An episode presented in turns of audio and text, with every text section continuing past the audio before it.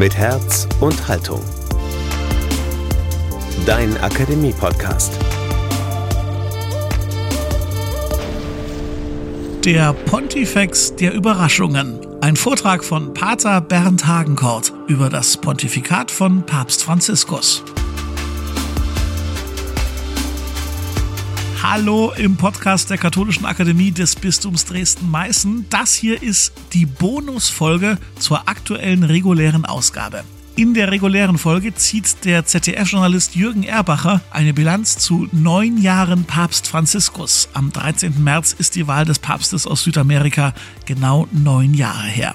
Wir hatten dafür Jürgen Erbacher gebeten, einen Vortrag des im vergangenen Jahr verstorbenen Jesuitenpaters Bernd Hagenkort zu aktualisieren, den Hagenkort im Jahr 2017 im Dresdner St. Benno Gymnasium gehalten hat, damals zu vier Jahren Franziskus Pontifikat. Und genau dieses Update hört ihr also in der regulären Folge, die parallel zu dieser hier erschienen ist.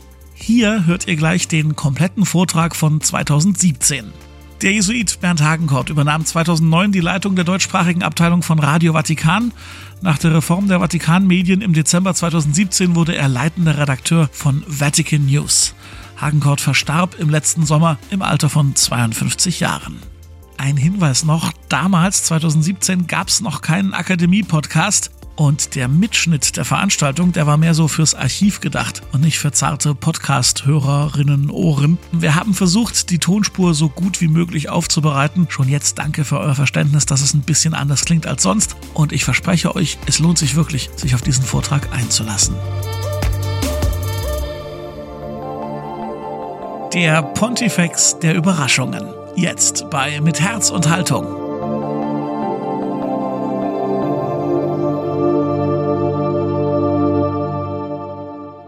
Als Einstieg darf ich Ihnen zwei Pole anbieten, um die sich vielleicht viele Wahrnehmungen des Papstes sammeln.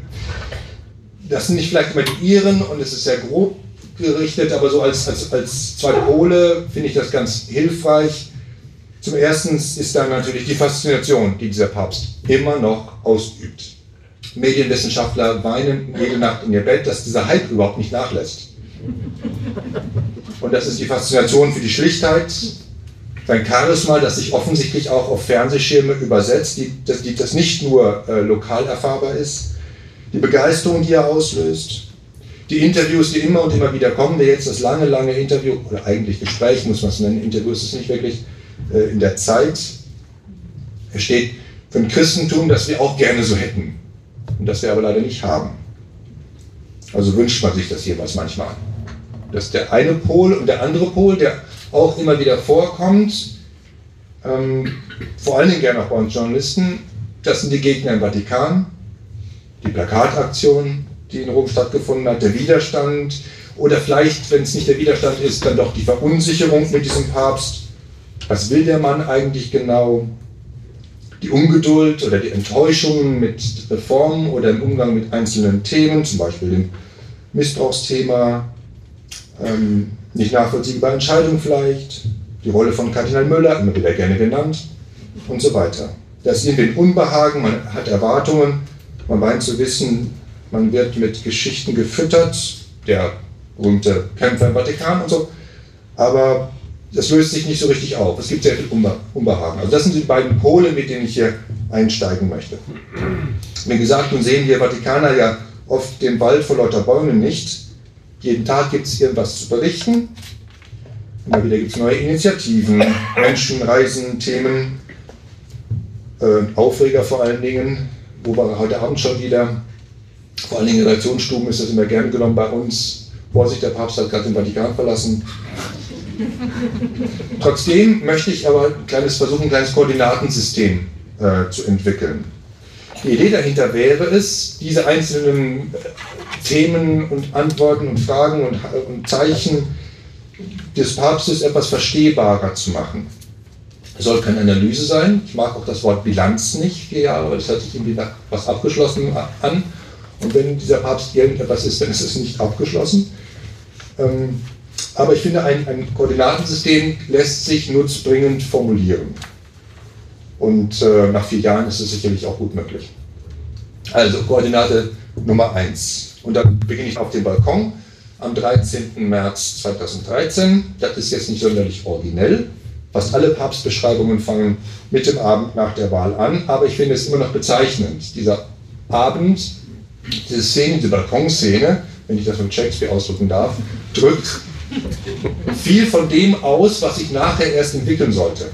Da zeigen sich Charaktereigenschaften, tief sitzende Überzeugungen des Papstes, die so in den letzten vier Jahren sich danach gezeigt haben. Denn was diese Balkonszene zeigt, ist, dass dieser Papst Distanzen abbaut. Das ist der ganze Witz von Buonasera. Er tritt auf den Balkon und sagt Buonasera und der Applaus brandet auf. Obwohl er 30, 40 Meter hoch und 150 Meter weit weg ist, kommt er unglaublich nah ran, dadurch, dass er einfach einen ganz normalen, schönen guten Abend wünscht. Und das auch durchzieht bis heute. Das ist Distanzen abbauend. Genauso wie das Weglassen von zeremoniellen Gewändern, deren Gebrauch niemand mehr versteht. Also eine rote Mozetta, das hatte mal einen Sinn, das ist eine Sprache, eine Zeichensprache, die keiner mehr versteht. Das baut Distanzen ab, dass er das einfach mal souverän weglässt. Weglässt. Das kann man auch jeden Mittwoch auf dem Petersplatz sehen, wenn er Generalaudienzen hat. Äh, noch intensiver finde ich es, wenn er Pfarreibesuche macht in Rom, jetzt am kommenden Sonntag wieder. Das da wird äh, äh, umarmt überall. Der Papst will Nähe und das heißt vor allem, also für ihn ganz besonders physische Nähe. Er ist völlig angstbefreit, was äh, den Kontakt mit Menschen angeht.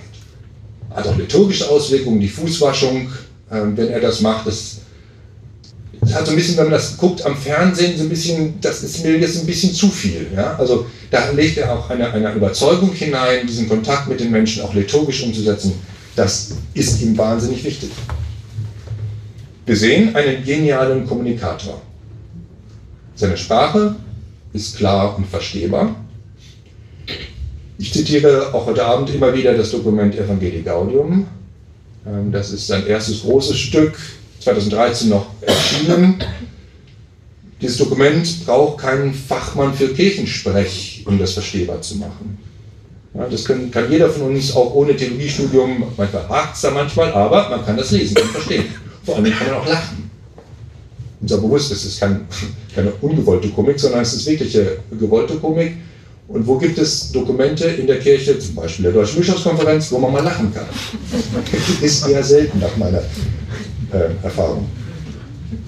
Zum einen liegt das an der Sprache selber, die der Papst führt, die sofort verstehbar ist. Er zitiert nicht, er schreibt, wie er spricht und will vor allem eins verstanden werden. Und das sind auch keine Texte für die Ewigkeit. Das muss man auch wissen. Das sind kommunikative Akte. Der kommuniziert mit den Leuten. Ähm, auch die Predigten morgens früh, die er hält, die hält er für die 40 Leute, die in der Kapelle sitzen. Das ist nicht nachher zum Herausgeben und zum Bücherkaufen. Das können Sie gerne machen, aber das, dafür sind die nicht da. Die sind nicht zum Aufschreiben da, sondern zum Reden. Dazu gehören auch die Sprachbilder, die der Papst benutzt. Vor allem in den Morgenmessen. Maria ist keine Postbeamtin, die täglich Briefe zustellt. Das ist eine kleine Spitze gegen gewisse Marienerscheinungen. Wir sollen keine Museumschristen sein. Kirche ist keine Zollstation. Wir haben alle einen Hochschulabschluss in Sünde.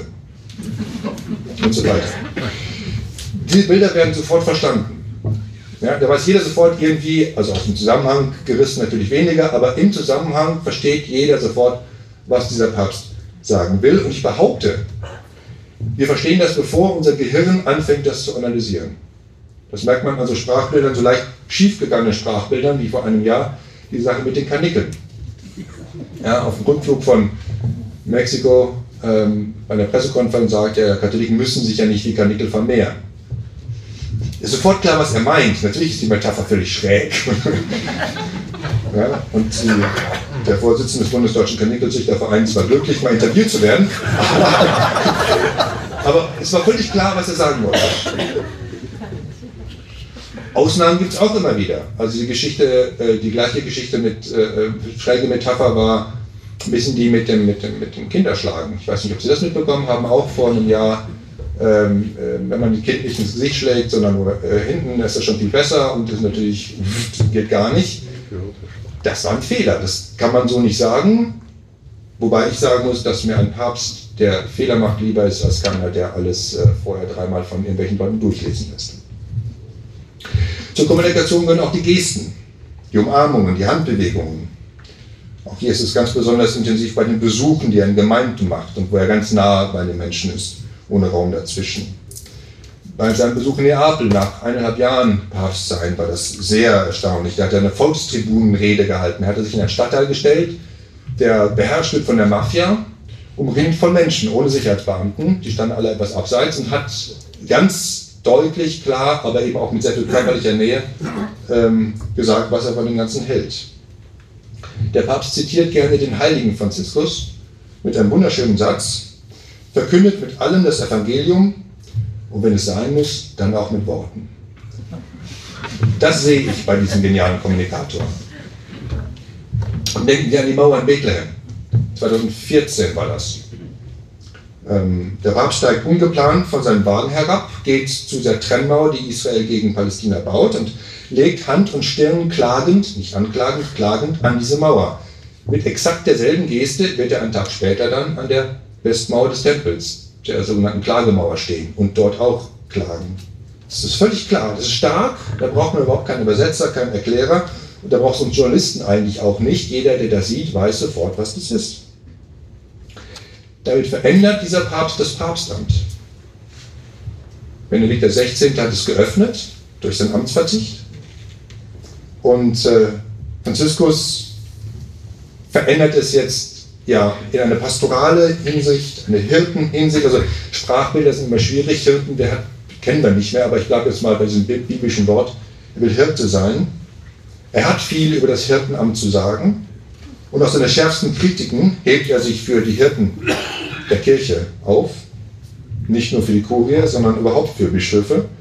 Etwa beim Weltjugendtag in Rio de Janeiro, seiner ersten Auslandsreise. Da spricht er von der Psychologie von Prinzen. Damit meint er Bischöfe. Er will Begegnung. Begegnung ist überhaupt eines der Zentralworte für Papst Franziskus. Äh, vielleicht mehr noch als Barmherzigkeit. Und Begegnung muss authentisch sein. Man kann sie weder planen noch beherrschen. Wenn man etwas plant und währenddessen regelt, dann ist es eben keine Begegnung. Begegnung, und da gleicht sie der Barmherzigkeit, verändert alle Beteiligten. Hat er das schon erreicht? Ist er da schon angekommen mit dem Papstamt? Das können, das müssen Sie wahrscheinlich beantworten, das kann ich nicht beantworten, denn es geht ja um Sie. Vieles von dem, was Papst Franziskus tut, kann ein anderer Papst anders machen, wird auch ein anderer Papst anders machen. Aber anderes ist ein für alle Mal verändert. Papst Franziskus weckt in der Begegnung, und sei es nur aus der Ferne, eben diese Sehnsucht von Religion, so wie sie sein sollte. Auch bei mir. Ich spüre das ja auch in mir, dass da jemand ist, der ein Christentum vertritt, verkörpert, müsste man schon sagen, wie ich es eigentlich auch selber gerne hätte, aber nicht habe, weil ich vielleicht mit Kompromissen zugedeckt habe. Ja, ich spüre, dass sein Reden von den vielen Versuchungen, und nichts kann dieser Papst so gut wie über Versuchungen reden, mich angeht und mich unruhig macht. Da ist also auch eine persönliche Begegnung da, auch wenn wir uns jetzt nicht jeden Tag über den laufen. Und apropos Kultur der Begegnung, letztlich ist das auch etwas, was wir nicht beim Papst abladen können. Schaut mal, ob ihm das gelingen wird oder nicht, sondern das ist zum Nachmachen gedacht, ganz im Sinne der Überschrift über den heutigen Abend mischt euch ein. Nur wenn diese Revolution, wie er das nennt, bei uns in unseren Gemeinden und Gemeinschaften ankommt, dann hat sie Erfolg. Man sich zurücklehnen und abwarten und mal gucken, so auf dem Fernsehschirm, ob das geht oder nicht. Das funktioniert eben bei diesem Papst nicht. Eine zweite Koordinate, das wäre die Ökumene. Im Lutherjahr vielleicht auch äh, angemessen, aber es ist vielleicht nicht der erste Gedanke, der bei diesem Papst so auftaucht. Denn wenn man an den Papst denkt, ein Ökumene-Papst, hm, ist er nicht so wirklich. Das stimmt auch schon. Die klassische Ökumene, also die Ökumene mit den Kirchen der Reformation, das ist sein Ding so nicht. Das hat er während seines Theologiestudiums wahrscheinlich weniger äh, mitbekommen. Ähm, das ist so nicht worauf er sofort gesetzt hat. Die Reise nach Schweden, nach Lünd im vergangenen Oktober und die Würdigung Martin Luthers dort hat etwas andere Dimensionen gezeigt, aber letztlich war das bei uns hier in Deutschland viel zu sehr von der Frage geprägt, ob er dann nächstes Jahr, also dieses Jahr, auch hierher kommen würde. Das heißt, das Ganze ist etwas untergegangen, aber er wird ja nicht kommen, deswegen ähm, können wir uns da selber Gedanken zu machen, müssen wir das auch. Lassen Sie mich ein anderes Beispiel nennen als die Ökumene mit den Kirchen der Reformation. Wenn wir über Ökumene reden, ist das ja weiter. Bereits bei der ersten Begegnung des Papstes nach seiner Wahl, beim Abendessen, traf er auf den Patriarchen Bartholomäus. Bartholomäus ist das Ehrenoberhaupt der Orthodoxie der Welt, der Patriarch von Konstantinopel. Es war überhaupt das erste Mal seit tausend Jahren, seit dem Schisma, dass ein Patriarch zur Papstwahl gekommen war. Natürlich nicht wissend, wer da gewählt wird, ist ja klar. Und beim Abendessen sprach er sein Großwort, als einer der ranghöchsten, das ist ja streng, streng hierarchisch bei uns im Vatikan, und Papst Franziskus antwortete ihm mit Bruder Andreas. Nun ist der Papst der Nachfolger des Apostels Petrus, der Patriarch von Konstantinopel sieht sich als Nachfolger des Bruders von Simon Petrus, Andreas. Also spricht Petrus ihn an mit Bruder Andreas. Und wenn es jemals ein Eis gegeben haben sollte zwischen den beiden, das war in dem Augenblick weg. Ja, seitdem gibt es eine Beziehung zwischen den beiden, die können miteinander reden, auch wenn längst äh, nicht alle Probleme gelöst sind. Ja, zum Beispiel mit der russisch-orthodoxen Kirche, die Teil der orthodoxen Weltgemeinschaft ist, ist das so einfach nicht. Auch aus politischen Gründen nicht. Aber der Kontakt ist da. Und vor allen Dingen die Wertschätzung und der Respekt. Und äh, die Sozialenzyklika mit dem starken Umweltschwerpunkt Laudato Si wäre vielleicht ohne die Initiative von Bartholomäus, der ganz stark auf dieses Thema setzt, gar nicht zustande gekommen. Sicherlich die, die Einführung des Gebetstages für die Schöpfung am 1. September, den die Kirche seit drei Jahren feiert, das ist eine orthodoxe Erfindung, das hat Bartholomäus empfunden. Also das kommt äh, erfunden, das kommt eben aus so einer Begegnung heraus. Also wir sehen, da ist Ökumene bei diesem Papst. Auch in einem anderen ökumenischen Feld, das wir vielleicht hier weniger im Blick haben. Ich kann mich noch an gut, gut an Interviews erinnern, die ich mit Kardinal Walter Kasper geführt habe, der damals für die Einheit der Christen, also die Ökumene, zuständig war. Und er sagte ganz klar, dass eine Ökumene mit den Evangelikalen, den Pfingstkirchen, ganz schwer sei, weil die nur konkret und lokal, aber nicht übergeordnet organisiert seien. Außerdem wären die gar nicht an Ökumene interessiert. Die sind ganz anders kirchlich unterwegs als wir. Deren Christentum ticke ganz anders. Und nun hat dieser Papst einen evangelikalen anglikanischen Pfarrer zu Gast, den er aus Argentinien kennt. Und der erzählt ihm, dass er zu einer evangelikalen Konferenz nach Texas fahre. Der Papst fragt ihn ganz harmlos, soll ich dir eine Botschaft mitgeben? Eine Grußbotschaft? Evangelikale, Texas. Und Bischof Palmer, so heißt der Mann, sagt, klar, ja, mein iPhone, bitteschön, sprich da rein. Und der Papst spricht da rein. Und der Bischof Palmer, der Vatikan weiß von nichts, fährt in die USA und spielt diesen Kurzfilm bei dieser Konferenz vor. Ein Evangelikaler wirbt mit dem Papst in Pfingstkirchen für die Ökumene. Das geht nur mit Franziskus. Ja? Papst Franziskus fährt auch nach Süditalien zu einer evangelikalen Gemeinde, noch bevor er zum Beispiel in der jüdischen Gemeinde Roms war oder in der lutherischen Gemeinde Roms war. Beides hat er mittlerweile absolviert, auch als erster Papst in der anglikanischen Gemeinde Roms.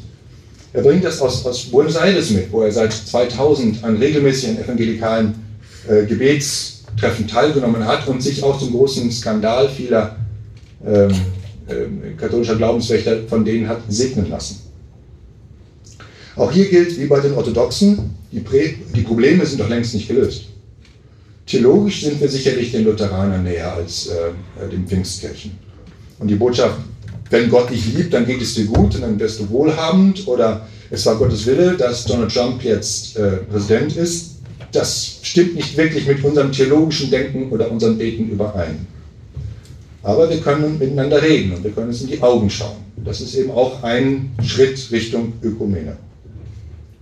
Begegnung eben, wie ich das eben im ersten Schritt schon sagte. Der Papst will vor allem ein anderes Miteinander der Christen. Die Trennung wird so nicht weggewischt oder überdeckt, das wäre eine falsche Interpretation, glaube ich. Aber die größeren Gemeinsamkeiten zeigen, dass das wichtig ist, nämlich den Glauben an Jesus Christus. Auch wenn die Art und Weise, wie sich der ausbuchstabiert, jeweils anders ist. Das hat alles mit Zeugnis zu tun, mit dem Verkünden eben durch das Leben, nicht durch Worte. Trennung um der Trennung willen, um des eigenen Profils willen, um der Tradition willen, die nimmt er nicht hin. Da liegt er gerne mal quer. Das Wichtigste ist für ihn, dass Begegnung auf Augenhöhe passiert. Ähm, und da ist er, hat er keine Hemmungen, auch von seinem hierarchischen Thron herunterzusteigen. Ähm, und das tut der Sache sehr, sehr gut. Es gibt immer noch Missklänge in der Ökumene. Ob das mit Evangelikalen oder Orthodoxen oder wo auch immer, gibt es immer. Aber wenn der Streit nur für die eigenen Leute gemacht wird, eben zur Profilierung, ähm, dann kommen wir da nicht weiter. Der Papst möchte, dass, also er, erstens macht er selber Schritte und lädt dann dazu ein, dass andere diese Schritte auch machen oder ihre jeweils eigenen Schritte machen. Und dann wird erst wirklich daraus ein ökumenisches Projekt, wenn man bereit ist, Schritte miteinander, miteinander zu gehen oder aufeinander zuzugehen. Und das ist eben das Projekt Ökumene dieses Papstes. Eine dritte Koordinate. Natürlich muss ich über die Kurienreform sprechen. Das war einer der Aufträge an den zu wählenden Papst, die Franziskus selber immer wieder bekundet. Im Vorkonklave, also bevor sie sich haben einschließen lassen, haben sie darüber gesprochen, was muss der nächste Papst können und machen. Und da war ganz klar, die Kurie, den Vatikan aufräumen. Nun ist das eine Riesenbaustelle. Die Wirtschaftsangelegenheiten, das Geld sind einigermaßen in trockenen Tüchern, da werden jetzt nochmal Altlasten aufgearbeitet, aber die Struktur steht und wird nach internationalen Standards überprüft. Da sind wir also schon mal angekommen. Bei den Vatikan Medien sind wir mittendrin. Wir sind ja alle Freund der Kirchenreform, sei denn wir sind selber die zu Reformierenden. Es ist alles nicht ganz so einfach. Ich bin selber da mit, mit, mittendrin. Aber das muss eben auch gehen. Es ist nicht immer so ganz so einfach, wie das von außen vielleicht vor äh, ausschaut. Tatsache ist aber, dass mit der Williamson-Krise, mit der sogenannten Vatikanbank, äh, mit Vatileaks und so weiter, wir alle klargemacht bekommen haben, dass der Laden nicht funktioniert. Das bekam man auch in, in Hintergrundgesprächen mit jede Menge Bischöfen aus der ganzen Welt mit. Da war sehr viel Unzufriedenheit mit dem Vatikan. Und es lief nicht rund. Die einzelnen Bereiche arbeiten aneinander vorbei. Und es war alles Mögliche, nur kein Dienst an der Kirche, schon gar nicht an der Weltkirche. Also die Vatikanreform war nötig. Nun macht, mag die Umsetzung für uns strukturierte Mitteleuropäer ähm, sehr langsam daherkommen. Es gibt ja auch berechtigte Kritik vielleicht, zum Beispiel, dass der Papst zu wenig auf äh, Verfahren setze. Ja, ich brauche ja Verfahren, weil Verfahren, das ist der einzige Sinn von Verfahren, schützen den Schwachen gegen den Starken. Der Starke braucht keine Verfahren, der setzt sich auch so durch.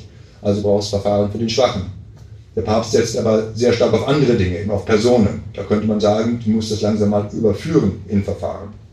Kann man überreden. Wichtig dabei ist aber etwas anderes. Und zwar das, meine ich jedenfalls, dass es dem Papst, diesem Papst weniger um Strukturen als vielmehr um innere Haltungen geht. Er will einen Dienst der Weltkirche und das ist nicht nur Sonntagsrede, dass er da von Dienst spricht. Dass er die Kurie mit den 15 Krankheiten der Seele konfrontiert, das war weder, weniger eine Abrechnung, als vielmehr der sehr deutliche Hinweis darauf, wo die wirklichen Gefahren im Vatikan liegen nämlich in den, ja, geistlich fromm gesprochen, in den Versuchungen, die uns mit unserer Macht, Einfluss, äh, Position, wie auch immer, auf Abwege bringt. Reform, wirkliche Reform der Kirche, beginnt eben nicht im Zentrum, in der Institution, sondern an der, wie der Papst immer sagt, Peripherie, am Rand. Hier ist der Papst sozusagen Schüler eines großen Konzilstheologen, Yves Congar, der hat ein Buch darüber geschrieben, von der wahren Reform der Kirche. Bis heute aus unerfindlichen Gründen immer noch nicht ins Deutsche übersetzt. Wirkliche Reform, schreibt Congar, beginnt beim Glauben der Menschen, nicht im Zentrum der Institution. Das bedeutet nicht, die Probleme nach innen zu verlegen und sich erst nur um die frommen Probleme zu kümmern, sie dadurch zu verharmlosen. Das macht sie erst in dem, also in dem Sinne erst richtig wichtig und, und wirkmächtig. Reform muss pastoral beginnen. Reform ist zuerst etwas Geistliches. Brechen wir das mal auf unsere Kirche hier herunter. Was heißt das für uns? Das ist ja nochmal sehr abstrakt. Papst Benedikt XVI. hat 2011 in Freiburg das Wort von der Entweltlichung geprägt. was Papst Franziskus sagt, nämlich die arme Kirche für die Armen, ist eigentlich noch die größere und radikalere Herausforderung, die er an uns stellt. In seinen eigenen Worten, Papst Franziskus will keine Kirche, äh, die in sich selbst verkrümmt ist, sondern eine, die aus sich selbst herausgeht, die Türen aufmacht, um in seinen eigenen Worten, um Jesus herauszulassen. Versuchen wir es also mal zu übersetzen in unsere eigene Gesellschaft. Was heißt das? Wo sehe ich eine solche in sich selbst verkrümmte Kirche? Da würde ich einfach mal einen anderen Theologen heranziehen, Johann Baptist Metz. Und der sagt, diese, also übersetzt jetzt nicht Papst Franziskus, das Buch, was ich zitiere, stammt aus den 80ern, die kennen sich auch nicht, aber trotzdem finde ich, ist das eine hervorragende Übersetzung dessen, was der Papst sagt. Metz sagt, die in Papstworten verkrümmte Kirche, das ist die bürgerliche Kirche. Eine bürgerliche Religion, die fordert nicht, die tröstet aber auch nicht. Gott wird in ihr zwar zitiert, aber nicht mehr so wirklich angebetet.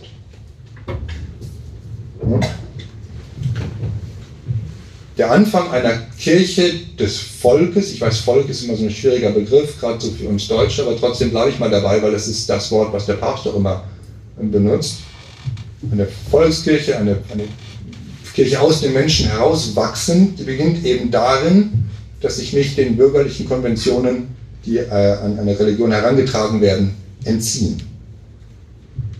Ich bin auch bürgerlich. Ich stehe vor Ihnen hier in Jackett und so weiter.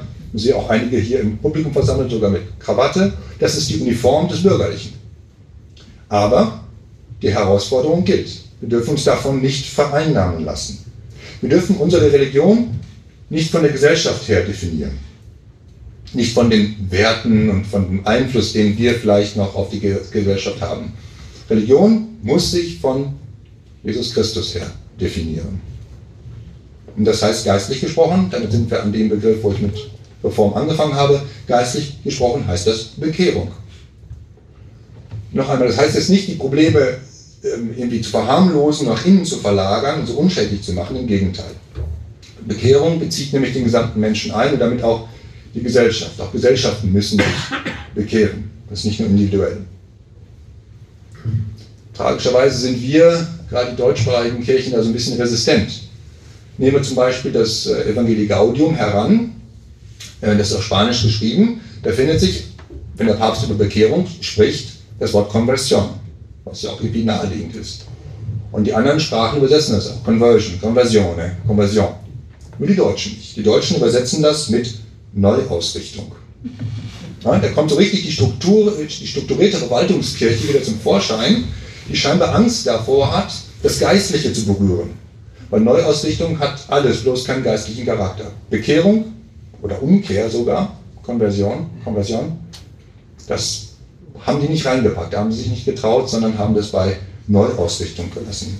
Mit dem Geistlichen die Zahn, der Zahn gezogen. Und das, wie gesagt, passt perfekt in unsere Verwaltungskirche hinein. Ähm, wenn man Angst hat, in Strukturen denkt und Angst hat, das Geistliche berühren.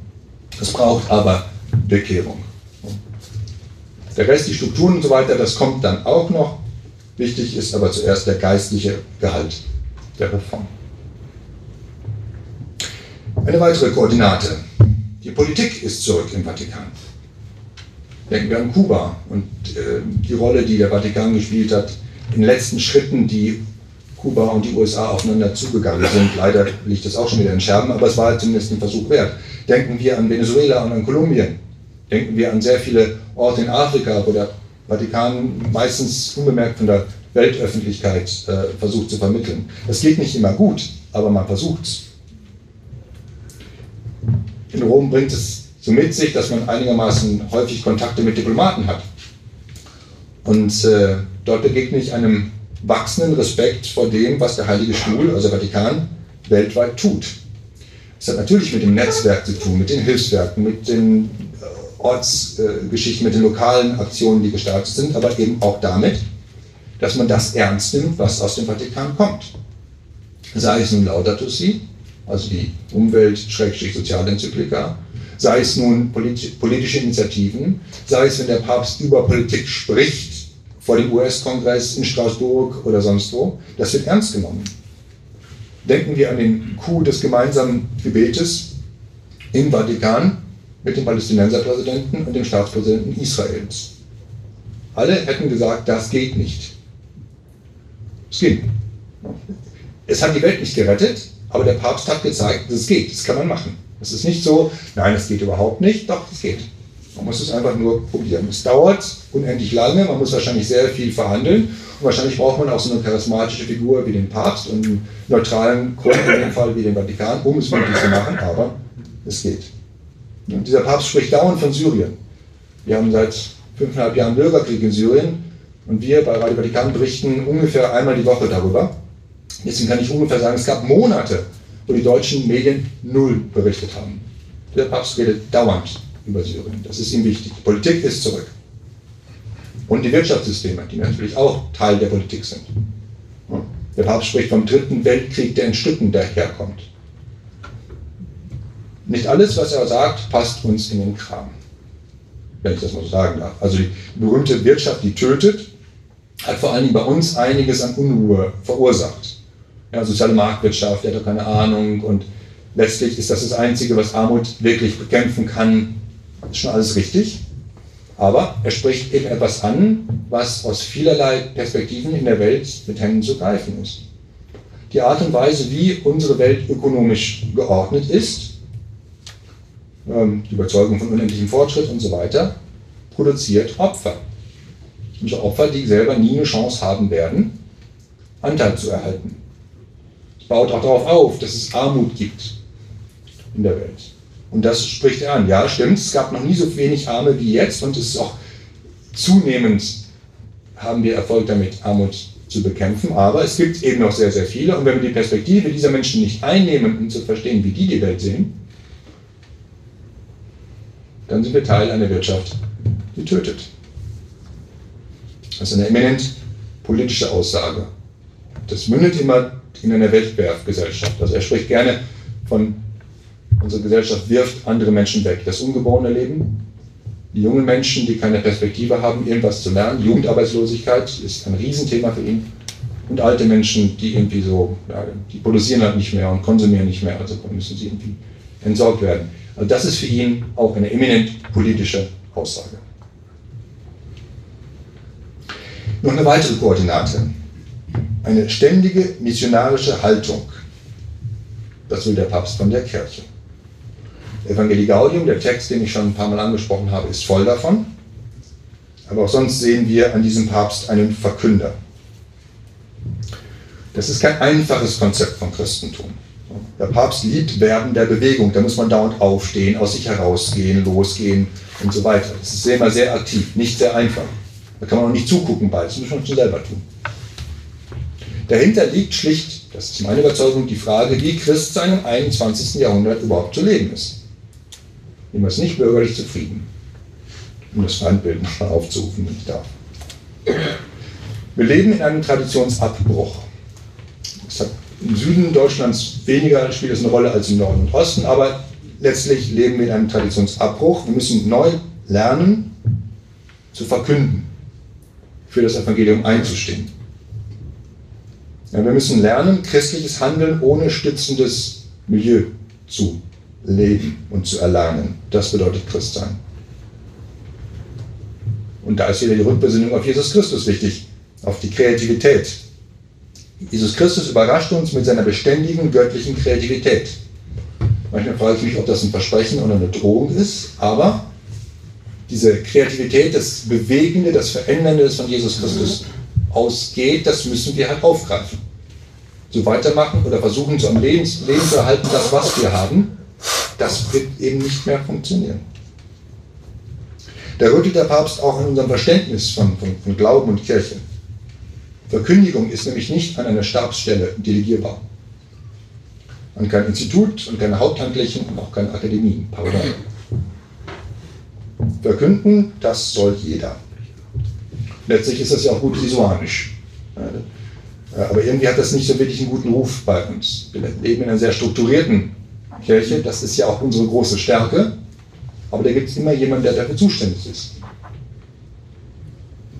Und damit deutet der Papst, diesen etwas unglücklichen Begriff der Neuevangelisierung auch um. Also er benutzt ihn selber gar nicht. Ähm, das ist ja ein Begriff, der kommt von Paul VI., ist dann von Johannes Paul II. vor allen Dingen gefüllt worden. Nutzen tut er nicht, aber der Gedanke dahinter, wie kann man in unserer heutigen Welt, die vielleicht mal christlich war, neu verkünden lernen, das ist ja vielleicht so die Idee dahinter. Das müssen wir eben genau neu lernen. Und das meint eben mehr als weitermachen und dabei noch das Internet nutzen. Ja. Dahinter steckt eben eine Haltung. Ganz vollständig ist das Koordinatensystem, das ich gerade erwähnt habe, natürlich so nicht. Ähm, da könnte man noch viele weitere Themen anführen. Ich möchte noch vier nennen, ganz kurz, nämlich die vier Koordinaten, die der Papst selber nennt. Ist auch vielleicht ganz interessant. Ähm, er hat im zweiten und im letzten Teil von Evangelii Gaudium vier von solchen, er nennt es Prinzipien, ich nenne sie pastoralphilosophisch oder wie auch immer, vier Stück, die ich sehr aufschlussreich finde. Ähm, das erste ist, die Zeit ist mehr wert als der Raum. Das klingt das fürchterlich abstrakt. Darf ich mal zitieren? Dem Raum Vorrang geben bedeutet sich vormachen, alles in der Gegenwart gelöst zu haben und alle Räume der Macht und der Selbstbestätigung in Besitz nehmen zu wollen. Das ist im Raum gedacht. Der Zeitvorrang zu geben bedeutet, sich damit zu befassen, Prozesse in Gang zu setzen, anstatt Räume zu besitzen. Also das Prozessdenken, das Sie auch schon in Ihren Anfangsworten genannt hatten. Er will eben anfangen. Vielleicht weiß er noch nicht, wo wir dann alle ankommen werden. Er kommt nicht mit einer äh, Description daher, da und da wollen wir alle mal hin. Ihm ist das Anfangen, das Losgehen wichtiger und dann mal gucken, wo wir dann mal rauskommen. Ja, er geht los und vertraut dann dem Heiligen Geist auch sehr christlich. Das, denkt man, das merkt man auch bei den großen Themen. Wenn er etwa eine Familiensynode beginnt, ich habe drin gesessen und habe das verfolgen können, das ist ein echter Prozess. Da war von Anfang an nicht klar, was am Ende dabei rauskommt. Es war ja ein bisschen so, die Bischofssynoden der Vergangenheit, da war ja vorhin schon klar, was dabei rauskommt. Und dann schreibt Benedikt XVI. halt einen guten Text dazu. Das ist jetzt anders. Das war völlig offen, das Rennen. Und das merkt man eben, er geht los und man merkt auch, dass während des Prozesses sich viele Dinge geändert haben. Das macht, hat sehr viel Unruhe aus, ausgelöst, vor allen Dingen unter den Teilnehmern, noch mehr unter den Journalisten, die das beobachtet haben. Aber das ist eben sein Denken. Die Zeit ist mehr wert als der Raum, das prozesshafte, ja einfach losgehen, das prozesshafte Denken. Sein zweites Prinzip ist, die Einheit wiegt mehr als der Konflikt. Das ist immer so mehr und weniger wichtig. Auch das ist etwas, was wir uns innerkirchlich hinter die Ohren schreiben könnten. Leider leben sehr viele Fraktionen in unserer Kirche von und für den Konflikt. Die einen gegen die anderen und dagegen. Und da klingen diese Worte des Papstes ganz aktuell. Und es sind nicht die anderen gemeint. Nicht die anderen sind die Schlimmen, sondern wir müssen selber gucken, wo wir jetzt hier auf, die, auf den Konflikt setzen ähm, und die Einheit vielleicht ein bisschen so am Rande liegen lassen. Er selber sagt das so, ich darf nochmal zitieren. Der Konflikt darf nicht ignoriert oder beschönigt werden, muss sich ihm stellen. Aber wenn wir uns in ihm verstricken, verlieren wir die Perspektive, unsere Horizonte werden kleiner und die Wirklichkeit selbst zerbröckelt. Ein wunderschönes Sprachbild. Die Wirklichkeit zerbröckelt. Wenn wir im Auf und Ab der Konflikte verharren, verlieren wir den Sinn für die tiefere Einheit der Wirklichkeit. Ja, wir sind ja gerne auf Konflikt gebürstet, gerade wir Journalisten starren auf jeden Konflikt, welcher Kardinal hat jetzt wieder einen Brief geschrieben und so weiter, wer ist jetzt gegen wen und wer sind jetzt die Widerständler gegen den Papst. Man muss sich dem Konflikt stellen, aber sich nicht in ihm verzetteln, sonst verlieren wir eben Perspektive, Horizont und Wirklichkeit. Die dritte päpstliche Koordinate wäre, die Wirklichkeit ist wichtiger als die Idee. Ich zitiere nochmal den Papst an dieser Stelle. Das schließt ein, verschiedene Formen der Verschleierung der Wirklichkeit zu vermeiden. Und da kommt eine von diesen wunderschönen Papstlisten, die engelhaften Purismen, die Totalitarismen des Relativen, die in Erklärungen ausgedrückten Nominalismen, die mehr formalen als realen Projekte, die geschichtswidrigen Fundamentalismen und so weiter und so weiter. Dann zählt er auf, was es also gibt, was wir uns alles vorgaukeln, um der Wirklichkeit nicht ins Auge schauen zu müssen. Das hat nichts zu tun mit der Inkarnation des Wortes Gottes in die Welt, in die Wirklichkeit. Und wer, die, wer schöne Ideen hat, die Dynamik der Inkarnation des Wortes Gottes in die Welt aber nicht nachvollzieht, der verfehlt eben Jesus. Und viertens, Ich nenne es das katholische Prinzip. Das Ganze ist dem Teil übergeordnet. Diese Prinzipien sind eher abstrakt, aber wenn man das Sprechen und Tun dieses Papstes beobachtet, dann wird das ganz schnell konkret. Die helfen wirklich zu verstehen, was er macht. Müssen wir an dieser Stelle eigentlich die ganzen Arten und Weisen aufzählen, wie er diese Prinzipien in die Praxis umsetzt. Und schließlich ist die Wirklichkeit ja wichtiger als die Idee. Nur abstrakte Ideen vorlesen hilft ja auch nicht. Aber dafür wäre vielleicht wären wahrscheinlich die nächsten zwei Wochen nicht lang genug. Ähm, man könnte es, ich habe schon eben bruchstückhaft, bruchstückhaft getan, an der Synode der Bischöfe zum Thema Familie durchbuchstabieren. Ähm, da kann man die Unruhe sehen, die die Kirche befällt. Amoris Laetitia, der, der Schlusstext hat das nicht wirklich beruhigt. Da werden Konflikte, auch das wieder ein Thema der vier Prinzipien, entzündet daran. Da wird mit, mit Angst geschürt oder entsteht Angst, Unsicherheit.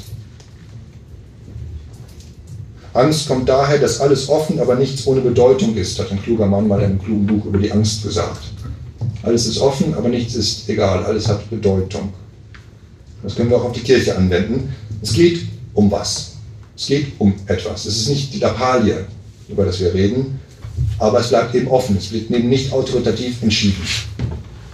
Und das macht eben Angst oder damit wird Angst gemacht.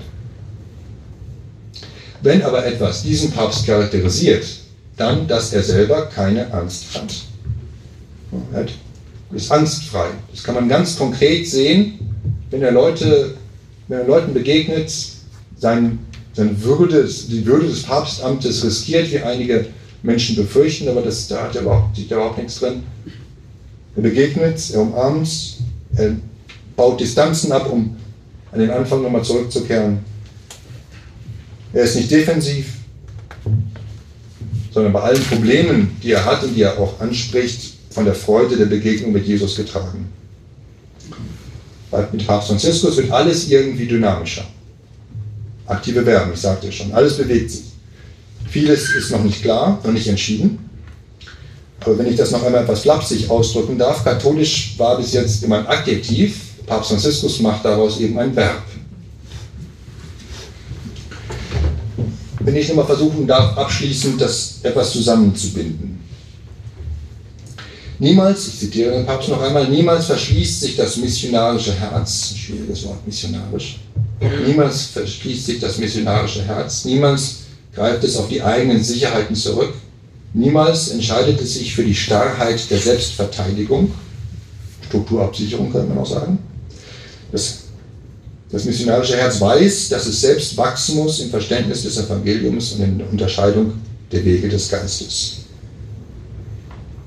Und so verzichtet es nicht auf das mögliche Gute, obwohl es Gefahr läuft, sich mit dem Schlamm der Straße zu beschmutzen. Wir haben gerne eine saubere Kirche, aber der Schlamm ist eben auch da. Das sind so dichte Texte, die muss man eigentlich mal kauen, ähm, um zu verstehen, was er damit meint. Die Aufforderung dahinter ist eben genau die, sich selber packen zu lassen von dem, was dieser Jesus Christus in uns lostreten will. Der junge Jorge Mario Bergoglio hatte mal einen Text geschrieben über einen ganz berühmten Mann, nämlich Dorotheus von Gaza, den Sie alle kennen. Nicht?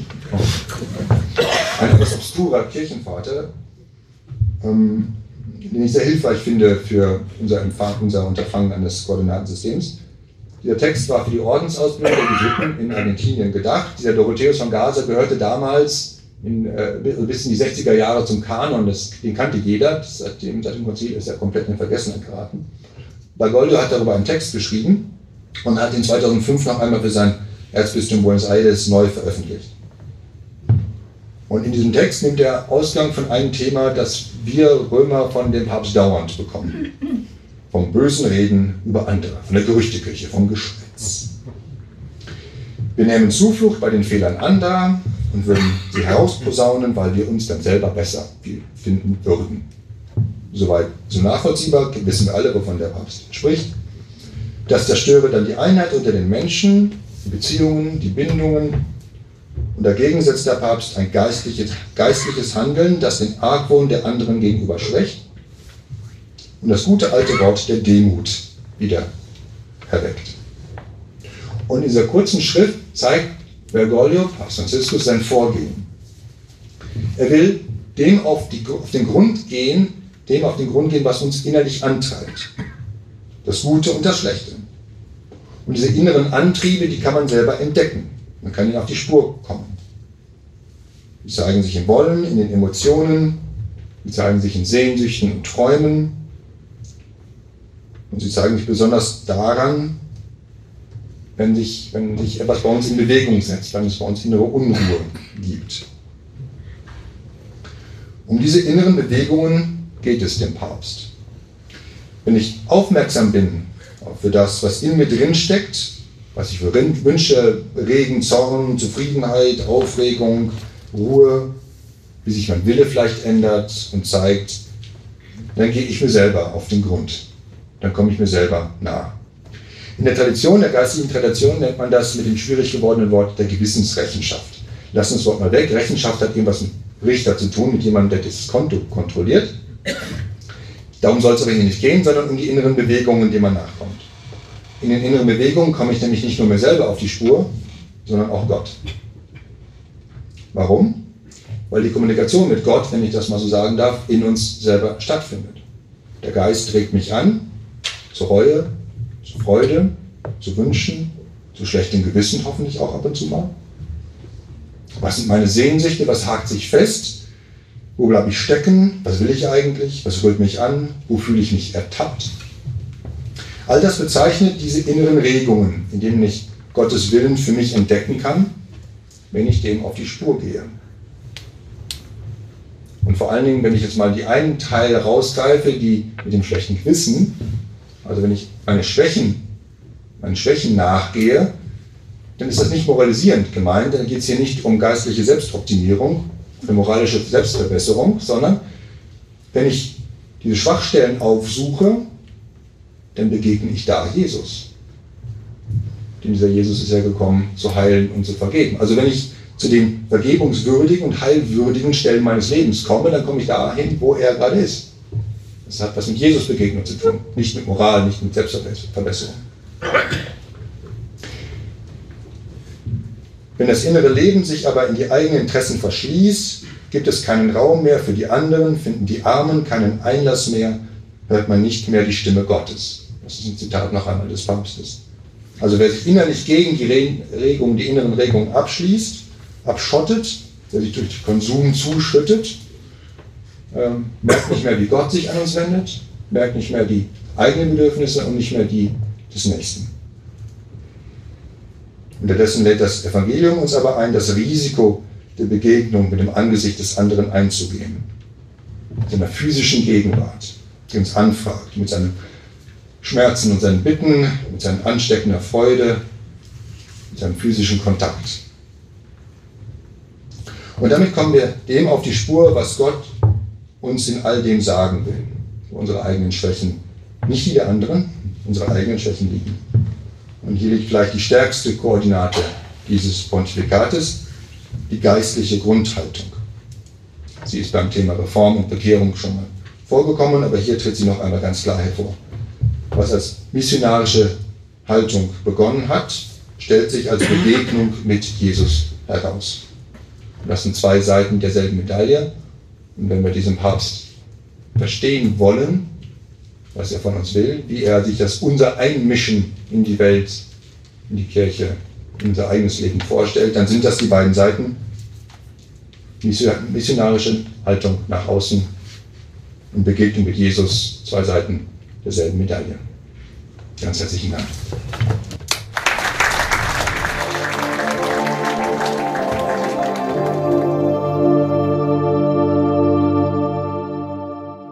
Pater Bernd Hagenkort im März 2017 im St. Benno Gymnasium in Dresden. Falls ihr es noch nicht gehört habt, hört unbedingt auch das Update zu diesem Vortrag von und mit dem ZDF-Kirchenexperten Jürgen Erbacher aus dem Jahr 2022, ganz aktuell. Das findet ihr in der regulären aktuellen Folge von Mit Herz und Haltung, die zeitgleich mit dieser Bonusfolge erschienen ist. Und wie immer, her mit eurem Feedback, euren Gedanken, euren Rückmeldungen per Insta, Facebook oder über lebendig-akademisch.de. Und wenn ihr vielleicht Leute kennt, die diesen Podcast hier kennen sollten, dann empfehlt uns doch bitte weiter. Das ist eine große Hilfe, damit wir noch mehr Leute erreichen. Vielen Dank.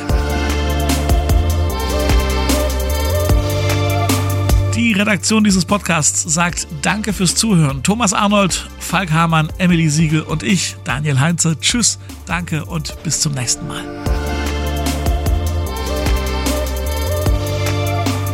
Mit Herz und Haltung. Dein Akademie-Podcast.